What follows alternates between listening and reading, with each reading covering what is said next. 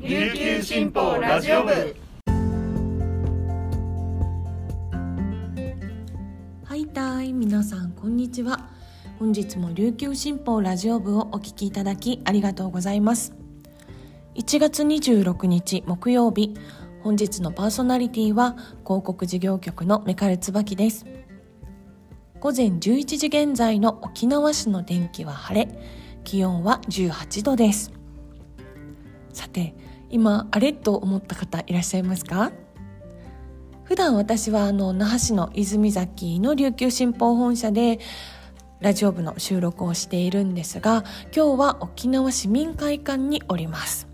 そう今週末に迫ったドン・キホーテの舞台の仕込みが今日から始まっていて私はもうそこにいます。さて琉球新報のホームページに掲載されている写真なんですが昨日の朝8時頃那覇市泉崎とか雲字の方でですねダブルレインボーがかかったんですよ。で私その時会社にいてなんか本当に大きく色も濃くってすごく綺麗な虹でして週末のドンキ頑張れよってなんか応援されてるような気がしてとっても嬉しかったです。はい。なんか私虹を見ると嬉しくなっちゃうんですけど皆さんはどうですかね？はい、なんかこれを見ると元気が出るっていうのがあればぜひぜひ教えていただきたいなと思います。それでは本日これまでに入ったニュースをお届けいたします。最初のニュースです。那覇市内の小学校で臨時的任用職員臨任を確保できず担任不在が続いていた学級の児童を他の学級に振り分けて学級を統廃合していたことが25日分かりました。統廃合したのは23日。那覇市教育委員会は那覇市議から問い合わせを受けて状況を知りました。学校に聞き取りをして子どもにとって適切な対応とは言えないと学校を指導。26日から元の学級編成に戻ります。臨任は見つかっていないため再び担任不在のまま他の教職員で授業などをカバーします。那覇市教員によると学校の統廃合があったのは1年生。担任が病休を取り担任不在が続いていました。他の学級担任や管理職らが授業などを代行してきましたが低学年の児童は目が離せず見守りが必要なこともあり業務負担に苦しむ教職員の姿などを見て校長が統廃合を決断しました。学校では不足している教職員の業務代行だけでなく新型コロナウイルスやインフルエンザなどの影響で休まざるを得ない教職員もいて業務方が深刻になっています。保護者には頼りを出して理解を求めました。市教委によると学校や市教委に保護者から苦情などは入っていないといいます。年度途中の学級の統廃合について市教委はたり前にあることではないと戸惑います。校長だけで判断可能なのか根拠もはっきりしません。市教委はもし同様の判断に迫られている学校があればまず市教委に相談してほしいと話します。市教委は他の学校でも同様の事例がないか調査することを決めました。県教委でも同様の事例がないかを調査しています。続いてのニュースです。亡きジンソンと名護市にまたがるオリオン嵐山ゴルフクラブ跡地に計画されている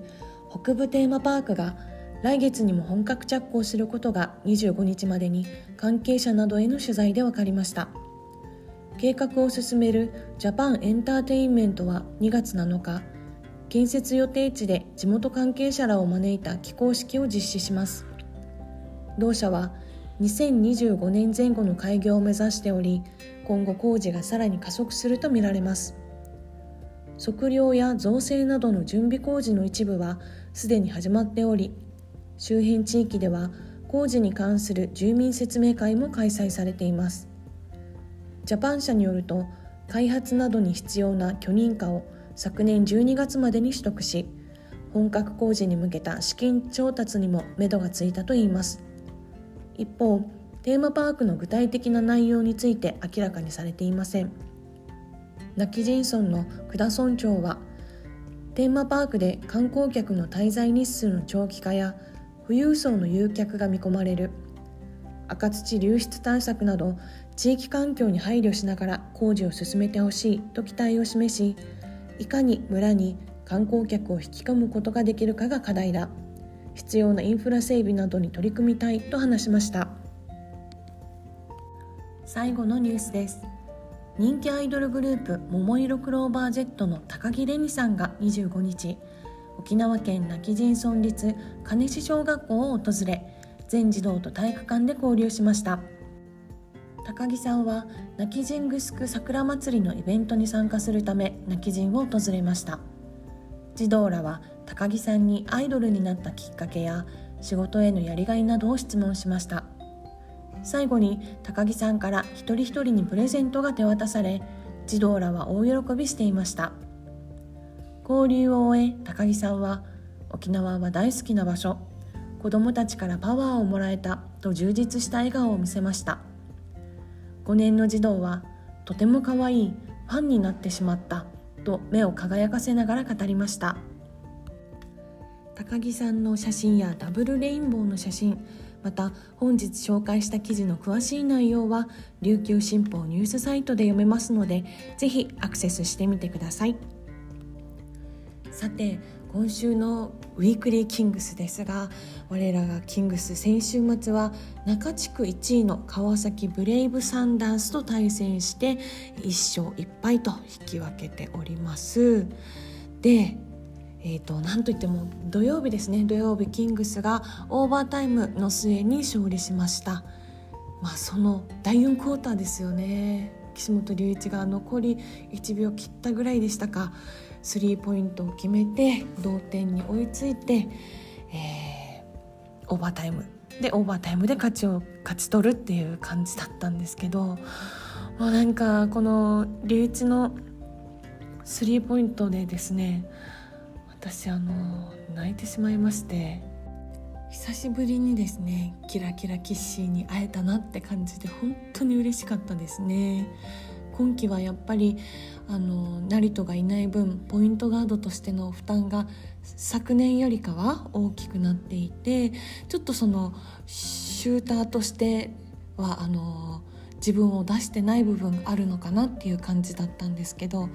いやいややっぱり岸本隆一ここにありっていう感じの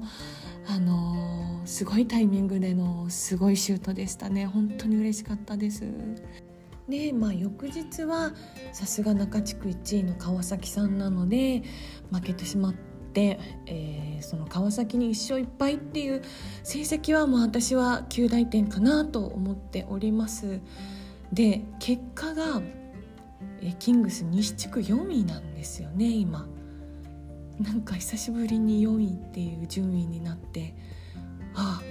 今まで順位表ってここ数年はもう1位が当たり前だったから気にしたことなかったけど4位っていう順位久しぶりだなっていう感覚です。はい。まあ選手も監督スタッフも一生懸命やっていますのでブースターもここが正念場だなと思っています。定位置に戻れるように一生懸命応援していきたいなと思います。We are one. We are kings です。さあ本日は木曜日なので皆さんとはここでお別れです。本日も皆さんにとって素敵な一日になりますように。ありがとうございました。